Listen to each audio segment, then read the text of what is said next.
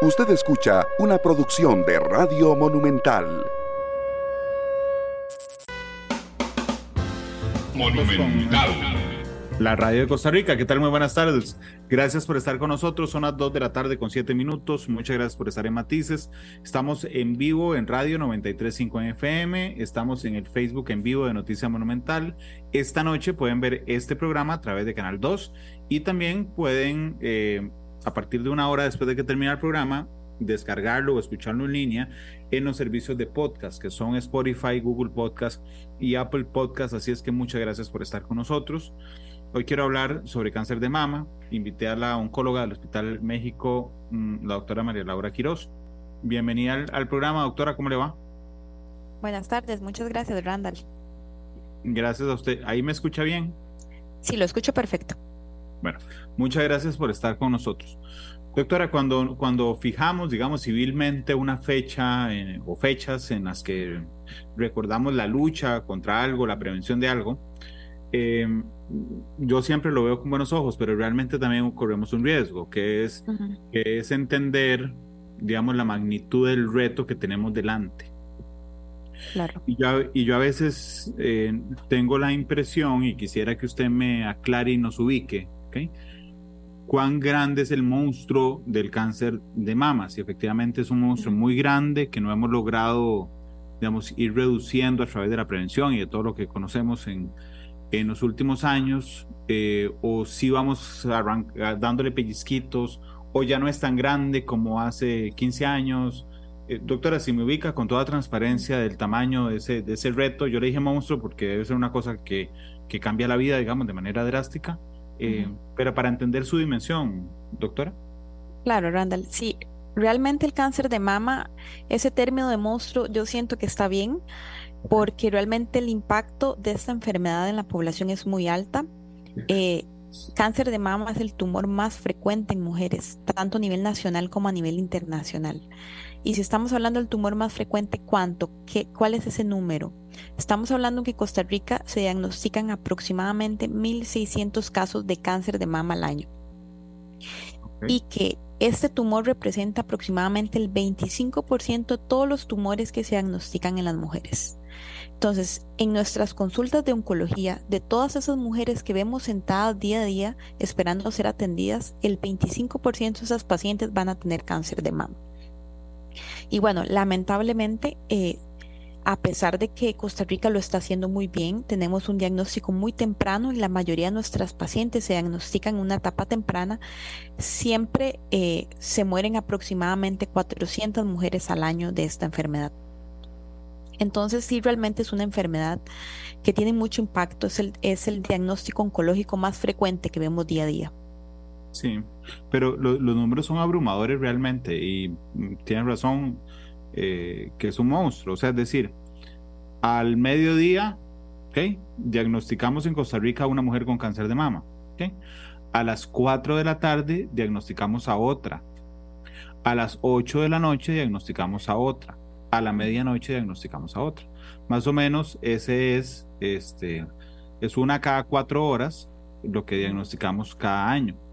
Y hoy morirá alguien, una mujer, de cáncer de mama. Mañana morirá otra persona, el jueves morirá otra persona, el viernes morirá. ese es, digamos, es, es el tamaño de la afectación y de las secuelas, digamos, que deja en, en primera instancia. Ahora bien, me alegra escuchar que cada vez lo detectamos antes, pero estos números son, son Digamos, en Costa Rica hay algo diferente a lo que se hace en el mundo respecto a estos números. ¿Es así en el mundo o es así aquí? Es así en el mundo. En realidad, eh, podríamos hablar de países desarrollados y países subdesarrollados.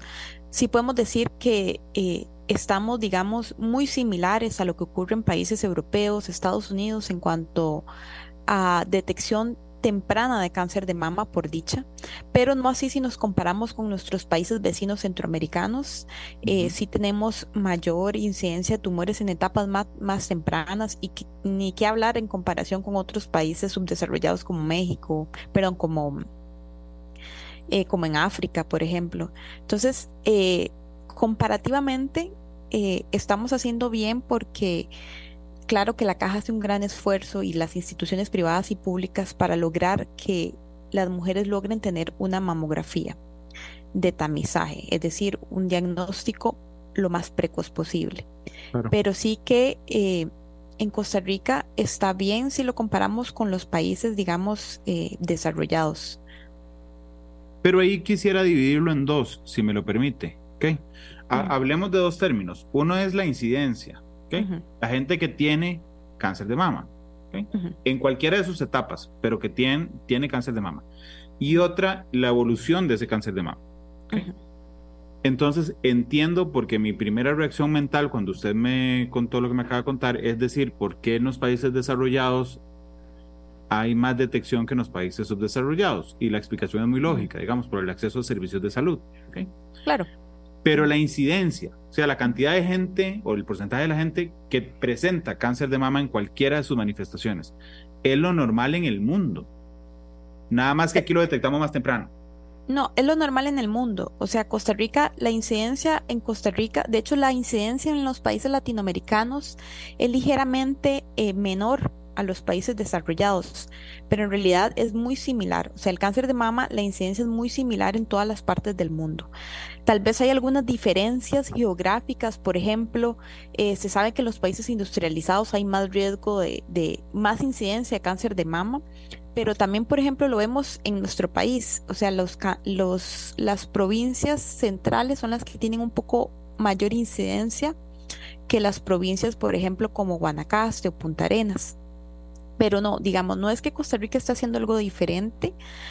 Eh, la detección temprana no implica que prevengamos el cáncer de mama y ese es un concepto que tenemos que aclarar. El cáncer de mama no lo podemos prevenir, es lo mismo, em, el cáncer de mama lo que podemos hacer es detectarlo en su etapa más temprana. gracias, perdón, doctora, porque yo al inicio dije por la prevención, realmente no es la prevención, gracias, es por la detección. Exactamente, lo que hacemos es detección y un diagnóstico más temprano. ¿Para qué? Para evitar una mayor mortalidad, porque a, diagnosticarle una etapa más temprana podemos curar a mayor cantidad de pacientes. Y eso es lo que pasa a nivel mundial. A nivel mundial, la incidencia de cáncer de mama es muy similar, es el tumor más frecuente en las mujeres a nivel del mundo y su incidencia es muy similar en Costa Rica, en Europa, tal vez ligeramente mayor en los países industrializados, pero eh, lo que hace la diferencia es esa detección temprana y diagnóstico, pero la prevención como tal no existe. O sea, la mujer que va a desarrollar un cáncer de mama lo va a desarrollar. Todas las estrategias que hacemos es para que ese diagnóstico sea lo más temprano posible y podemos llevarla a la curación. Claro. Doctora, cuando yo hice, y me llamó mucho la atención, cuando hice la investigación para, para hacerle la entrevista de hoy, eh, por eso le pregunté que si era un número en el mundo, porque, eh, porque sí, resulta que el 25% de todos los casos de cáncer en mujeres en el mundo, ¿ok? Son cáncer de mama, uno de cada cuatro, ¿ok? Que es el de más incidencia en mujeres, em, que son 2,3 millones de casos nuevos cada año. Y también mm, en la información que conseguí hacía una comparación entre dos regiones del mundo. Una era Estados Unidos, donde hay 133.7 casos por cada 100.000 mujeres, y otras África subsahariana, de 33,5 casos, es decir, una cuarta parte de los casos que hay en Estados Unidos. Y por más que busqué, digo, no me voy a comparar como si usted lo buscara, que puede buscar en un montón de fuentes científicas, pero digamos, por más que yo busqué, en, eh, no había más, digamos, que hipótesis de por qué esto ocurre. No hemos encontrado digamos, puede tener factores genéticos, supongo, digamos, en la lógica puede tener factores ambientales, pero no hemos llegado a entender, entiendo científicamente, por qué hay algunas regiones del mundo con una incidencia cuatro veces mayor, como Estados Unidos versus África subsahariana. Sí hay algunos factores de riesgos asociados a desarrollar un cáncer de mama que explican por qué, digamos, los países desarrollados tienen mayor incidencia que un país como África, que los países africanos, por ejemplo. Eh, hay, digamos, algunos factores, por ejemplo, la dieta, eh, los factores hormonales. Por eso es que los países desarrollados, al tener eh, mayor exposición a hormonas, por decirlo así, también el tipo de dieta occidental se asocia a mayor riesgo de cáncer de mama, la obesidad. la falta de ejercicio, la lactancia la carencia de lactancia materna, también es un factor de riesgo de cáncer de mama. Y también es que en los países subdesarrollados existe un subdiagnóstico.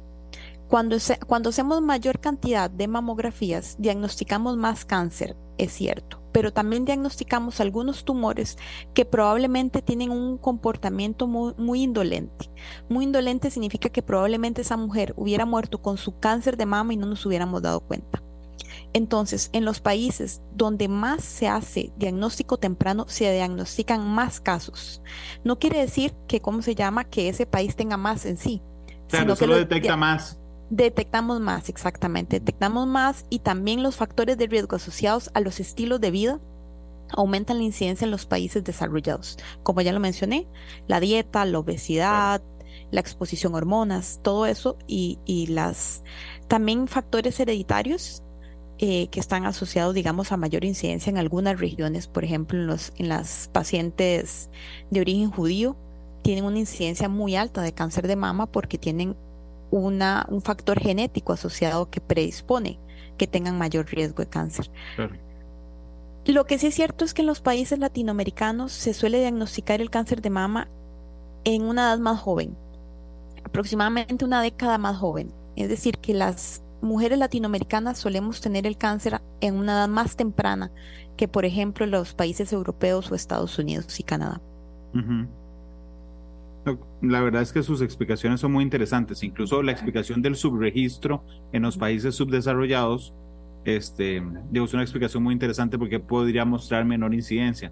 Eh, no es necesariamente menor incidencia, sino que los casos están ocultos por falta de registro y de detección. Eh, gracias a Marco Vargas, a Max León, que nos saluda en Facebook, Luis Gabriel Mayorga le pregunta si hay alguna relación entre el riesgo a sufrir cáncer de mama con la relación entre la acidez y la alcalinidad en el cuerpo. No, en realidad esto como tal no se ha determinado. Eh, sí existen muchos factores de riesgo que incluso el grado en que, digamos, un factor de riesgo específico impacte, digamos, en el desarrollo de un tumor es muy controversial, porque incluso la mayoría de los casos que se detectan de cáncer de mama, las pacientes no tienen ningún factor de riesgo más que la edad y ser mujeres. Entonces, a pesar de que existen, yo siempre les explico a los pacientes que factores de riesgo es como decir números de la rifa. Es si compramos esos numeritos que hace que tengamos mayor probabilidad de desarrollar alguna enfermedad.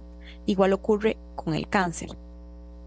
Entonces, eh, hay algunos factores de riesgo que sí aumentan el mayor probabilidad de que uno desarrolle un cáncer. Sin embargo, eso no está del todo claro, porque algunas pacientes sí lo desarrollan y otras pacientes no.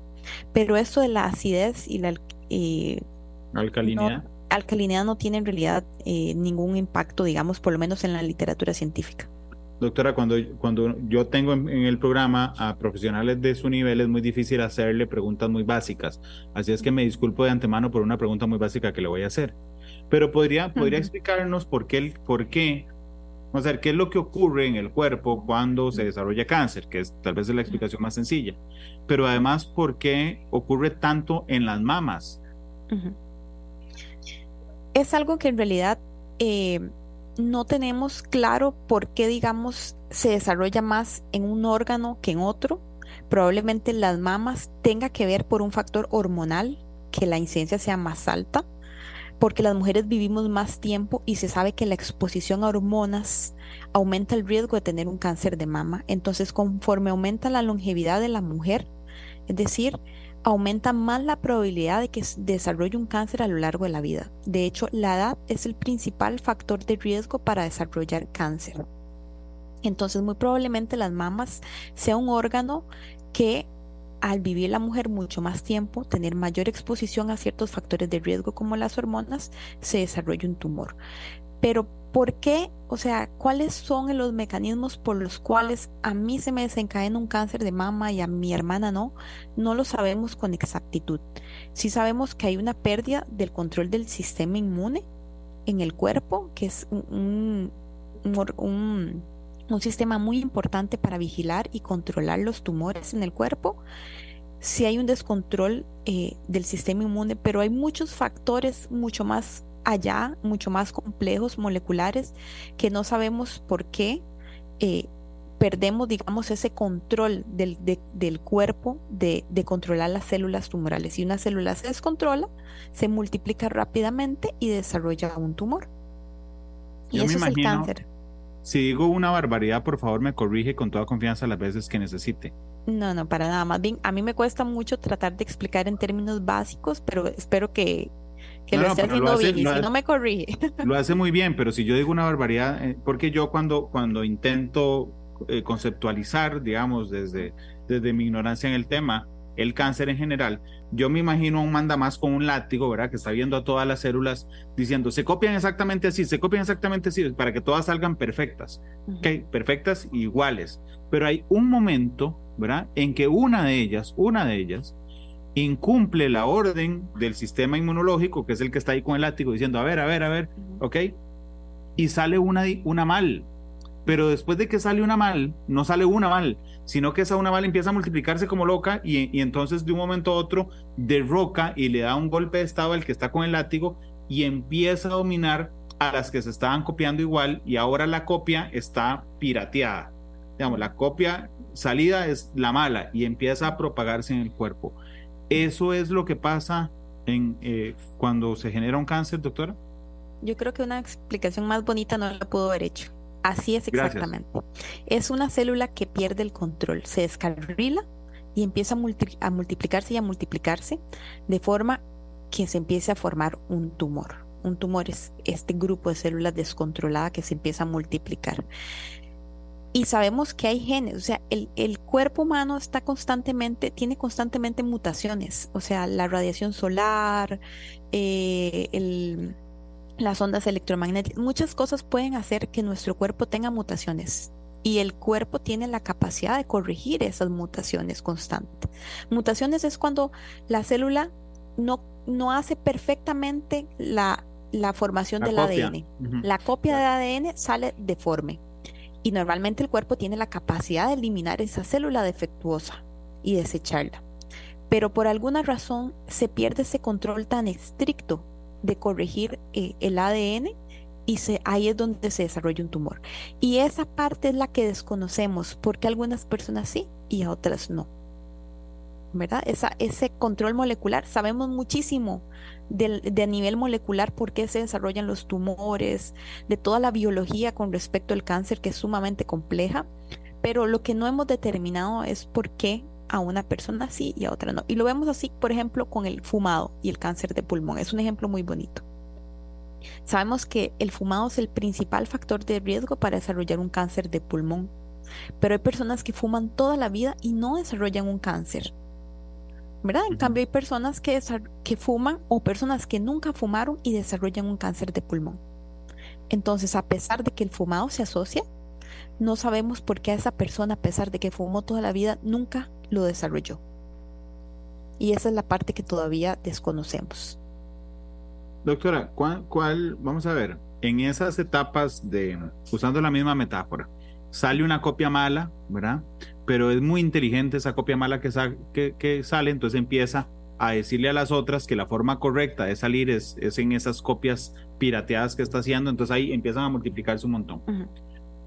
¿Cuántas etapas hay entre esa, in- entre esa mutación inicial, digamos, que, que, que marca el arranque del cáncer? Hasta el momento en el que a una persona se le dice que va a fallecer de cáncer de mama porque no hay nada que hacer. ¿Cuántas etapas hay y cuánto tiempo hay? Existen cuatro, cuatro etapas del cáncer de mama y en realidad casi todos los tumores se clasifican en cuatro etapas. La primera etapa decimos que es un tumor localizado, que en el caso de cáncer de mama es que se encuentra localizado a la mama, nada más. La etapa 2 y la etapa 3 eh, es que el tumor en tamaño es grande y puede afectar a nivel regional, que regional nos referimos a la axila, porque la axila es el primer sitio donde el cáncer de mama se va. Entonces, esa es la etapa 2 y 3, que es cuando puede afectar la axila o cuando el tumor está en la mama, pero es muy grande. Y la etapa 4 es la etapa avanzada o metastásica, que significa que el tumor ha hecho siembras mm, en otros órganos, más allá del que le dio origen. Por ejemplo, si es la mama y él tiene eh, células del cáncer en el pulmón, eso es una metástasis y eso es una etapa 4. Entonces, básicamente podemos decir que etapa 1 es localizado, muy pequeño, etapa 2 y 3 eh, o etapa 3 localmente avanzado, o sea, está avanzado, llegó a los, a los ganglios, pero todavía no se hay otros órganos, y la etapa 4 es la avanzada. La, axila, le pregunto, la axila es, importante cuando uno está, no sé, cuando uno está engripado, tiene fiebre, se le inflaman los ganglios. Hay uno justo debajo de la axila. Eh, por eso, le pregunto, por eso es importante esa zona del cuerpo, digamos, es, el, es, la autopista sobre el que se montan las, las células para llegar a otros lugares. Sí, para nosotros la axila es de suma importancia, porque es el primer sitio donde el cáncer de mama se va. Entonces, lo primero que examinamos siempre es la mama y seguidamente nos vamos a examinar la axila. En la axila tenemos un montón de ganglios, solo que normalmente no lo sentimos, no nos damos cuenta que están ahí, hasta que se inflama alguno porque se nos hizo una infección en el brazo, o nos picó algo, o nos dio una gripe y se nos inflamó un ganglio en la axila y, nos resulta doloroso y hasta lo podemos tocar y hasta pueden ser varios ganglios. En el caso del cáncer de mama también sucede lo mismo el tumor que está en la, en la mama se va primero al ganglio de la axila y ahí es donde los podemos palpar y siempre necesitamos hacer un ultrasonido por eso para ver cómo está la axila. O sea, aparte de los primeros estudios que hacemos cuando una paciente la diagnosticamos con cáncer de mama es hacer una mamografía y un ultrasonido para determinar cómo, están, cómo está esa axila. Doctora, permítame ir a la primera pausa comercial y regresamos con matices. La pregunta que le voy a hacer al volver a la pausa es más o menos cuánto mide cuando está localizado en la etapa 1 y si se puede detectar con el autoexamen en esa primera etapa, a partir de cuándo se puede detectar con el autoexamen. este, son las 2.29, gracias a Luis Gabriel Mayorga, gracias a Luis Enrique Obando, por aquí anoté la, la pregunta, ahorita se la hago a la, a la, a la doctora, gracias a Carlos Muñoz que nos escucha en Washington, esta tarde. Gracias por estar con nosotros. Vamos a ir a la pausa rápidamente. Regresamos con más de matices en minutos.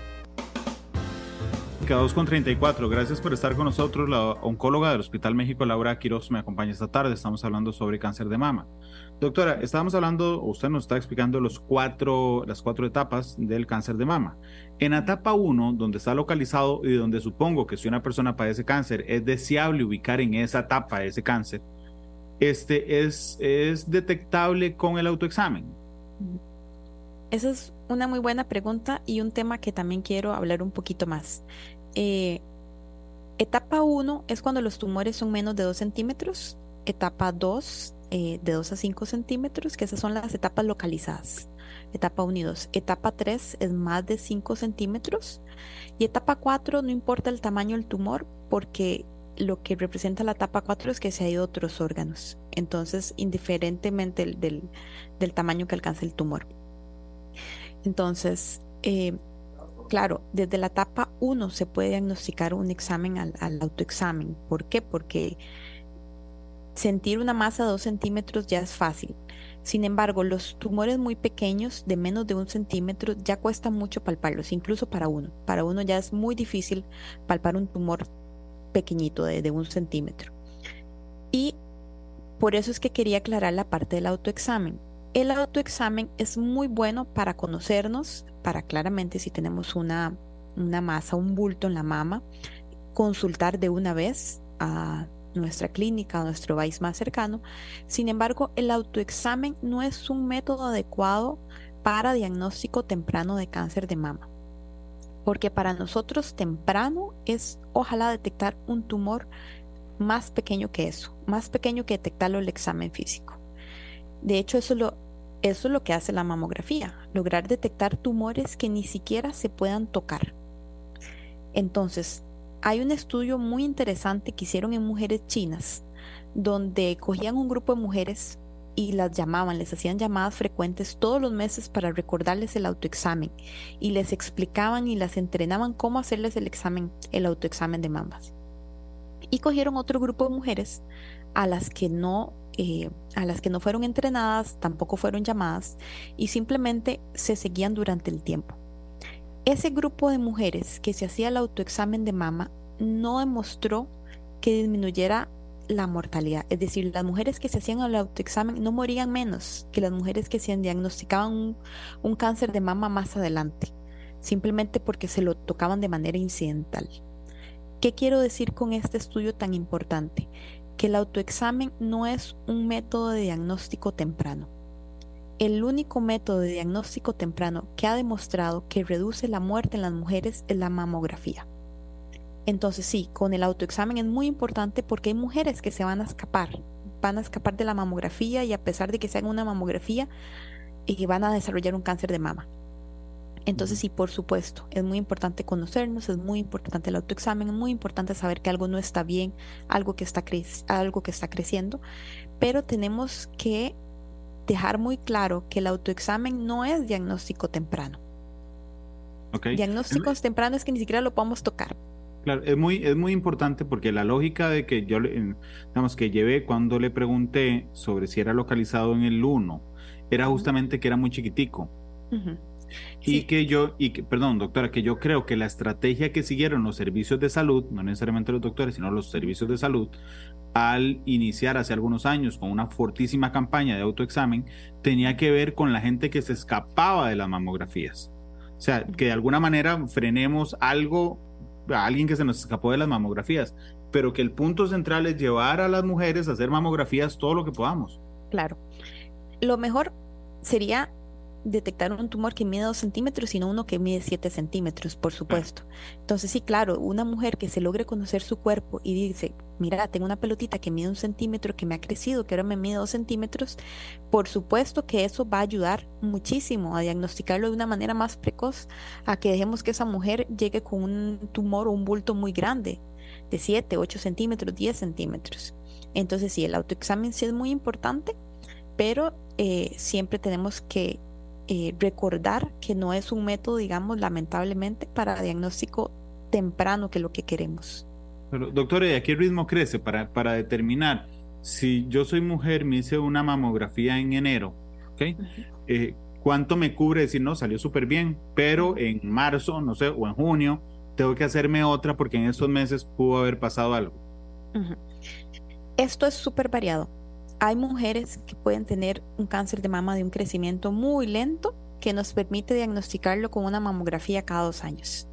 De hecho, la mamografía cada dos años ha demostrado ser similar en cuanto a disminución de muerte que si la hacemos cada año.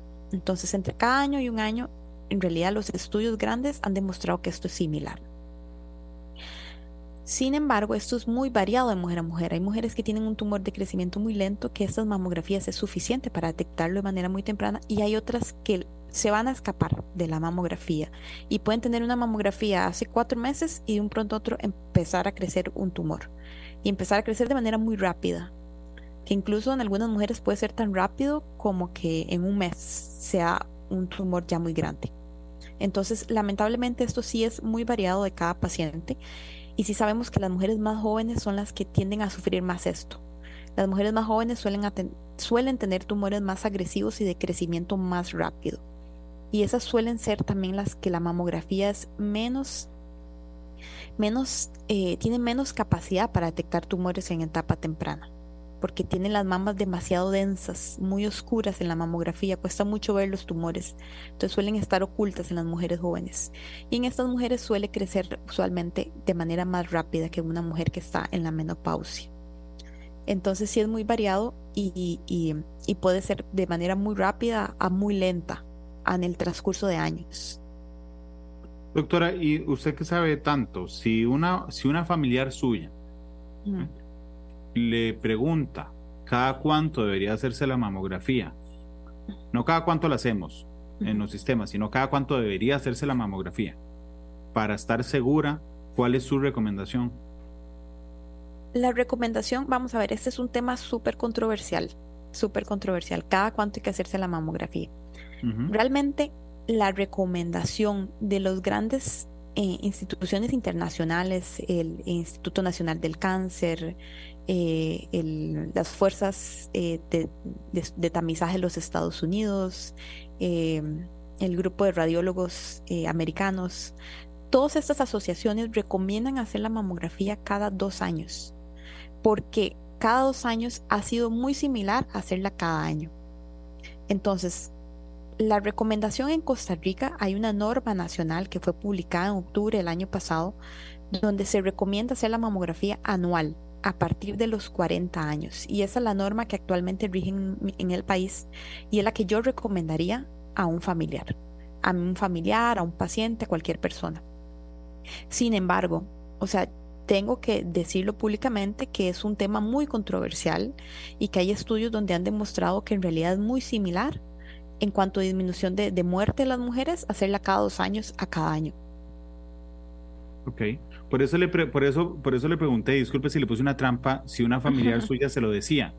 Eh, no, lo, no el instituto, sino, digamos, a usted con su conocimiento, este, cuál es la, recomendación. Así es que muchas gracias. Yo cuando, cuando empecé a trabajar en, eh, como periodista hace 20 años, me tocó ir a la sala constitucional a cubrir unas audiencias muy polémicas sobre los medicamentos que daba la seguridad social o que no daba la seguridad social para tratar cáncer de mama. Mm. Eh, y recuerdo porque ahí vi en primera persona el drama de alguien que le urgía un medicamento, o a muchas personas, eran muchas mujeres que les urgía un medicamento para eso. ¿Cómo hemos avanzado en, en los medicamentos para ayudar a enfrentar el cáncer de mama?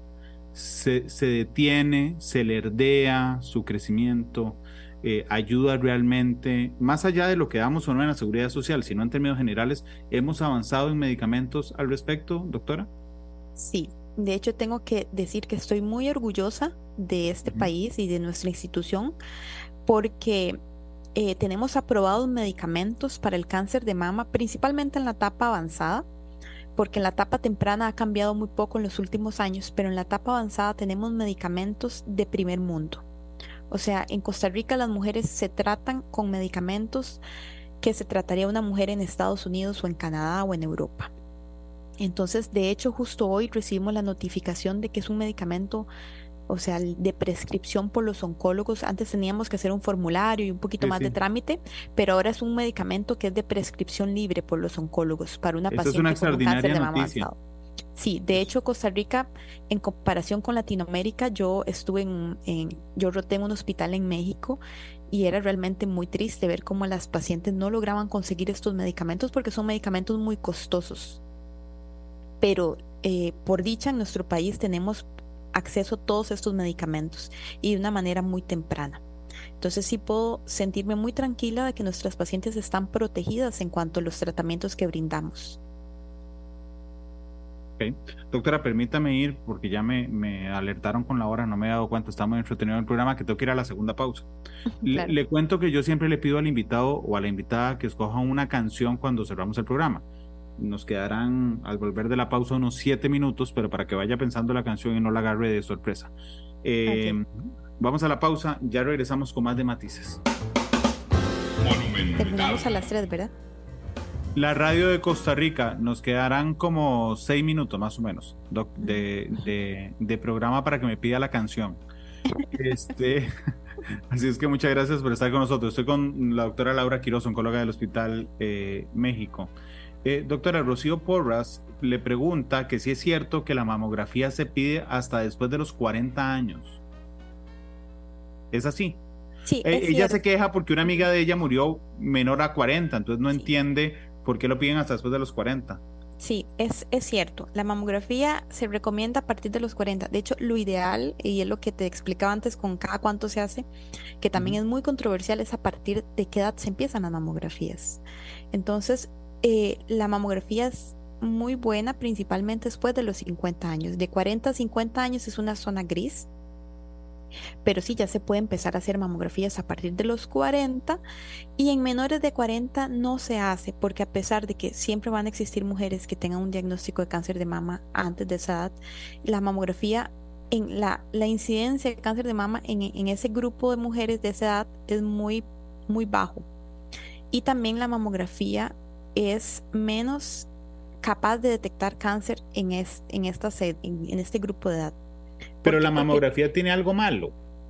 Sí, es porque la mamografía es un estudio de rayos X, entonces las mujeres más jóvenes, de hecho las mujeres de menos de 50 años suelen tener las mamas muy densas, muy densas es que tienen como mucho tejido. Conforme pasan los años, el tejido de la mama se va sustituyendo por grasa. Entonces, a una mujer de 70 años la mamografía suele ser más fácil de visualizar que una mujer de 40 años. En las mujeres de 40 años las mamografías suelen ser muy difíciles de interpretar justo porque tienen las mamas muy densas. Y también porque lograr detectar un cáncer de mama a esas etapas es más difícil. Entonces, sí, por norma y a nivel internacional la recomendación es a partir de los 40 años. De hecho, a nivel internacional, como lo mencionaba antes, 45, 50 años, no 40 ni siquiera. Costa Rica se bajó a los 40 años desde el año pasado. Ahora, hay que diferenciar una cosa. Si yo tengo algo, si yo me detecto una pelota y yo tengo 25 años, yo puedo consultar y me tienen que hacer una mamografía. Es decir, porque eso es una mamografía de diagnóstico no es una mamografía de tamizaje o, preventiva, entre comillas.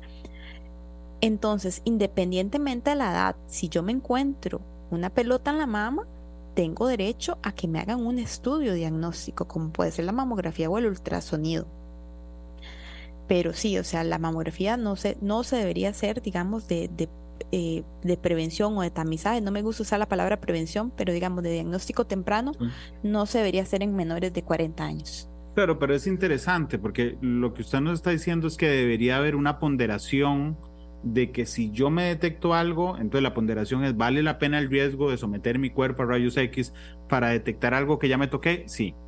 Sí, Sí, porque ya esa no es una mamografía, digamos, que lo hacemos a toda la población de mujeres sanas. Así es. No es una mamografía de tamizaje, sino que es una mamografía de diagnóstico, porque ya yo me encontré algo. Entonces, independientemente de mi edad, a mí me deberían hacer un estudio, ya sea una mamografía o un ultrasonido, dependiendo de lo que tenga el clínico, eh, la facilidad del clínico, digamos, del estudio que tenga. Pero sí, o sea, no es que a una mujer se le tiene que negar la mamografía solo porque es menor de 40 años, pero es diferente cuando la mandamos. En las mujeres sanas que no tienen nada, la mandamos después de los 40 años. Y en las mujeres que ya se detectan algo, ahí sí es diferente. Ahí sí la, la mandamos simplemente para diagnosticar algo que ya estamos tocando.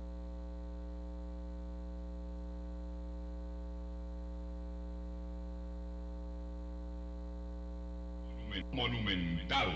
Monumental.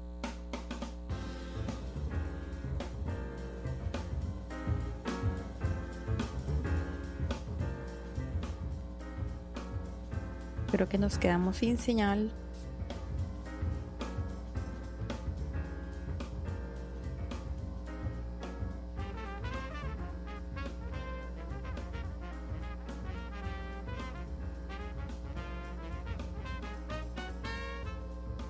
Doctora, ya vamos a volver con don Randall Rivera. Nos permite unos minutos, por favor.